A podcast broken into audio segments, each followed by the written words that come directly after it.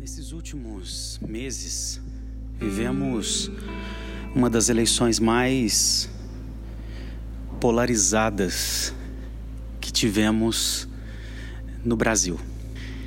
E qual foi a tônica? Por que tanta mobilização? Uma coisa as pessoas estão querendo, elas estão ansiando, elas querem que os líderes sejam pessoas íntegras, gente de caráter, gente inteira. E a crise que o Brasil viveu parte da crise da liderança que não tem caráter, que não é íntegra.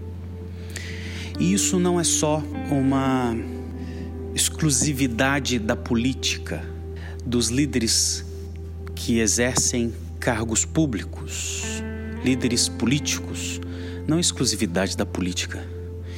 Em todo lugar, as pessoas esperam que aqueles que estão guiando-os, inspirando-os, conduzindo-os, sejam gente íntegra, gente de caráter, mente inteira, coração inteiro, gente inteira que fala de modo íntegro, que tem a palavra, que cumpra a palavra, que não se deixe dobrar, que não se apareça pela metade.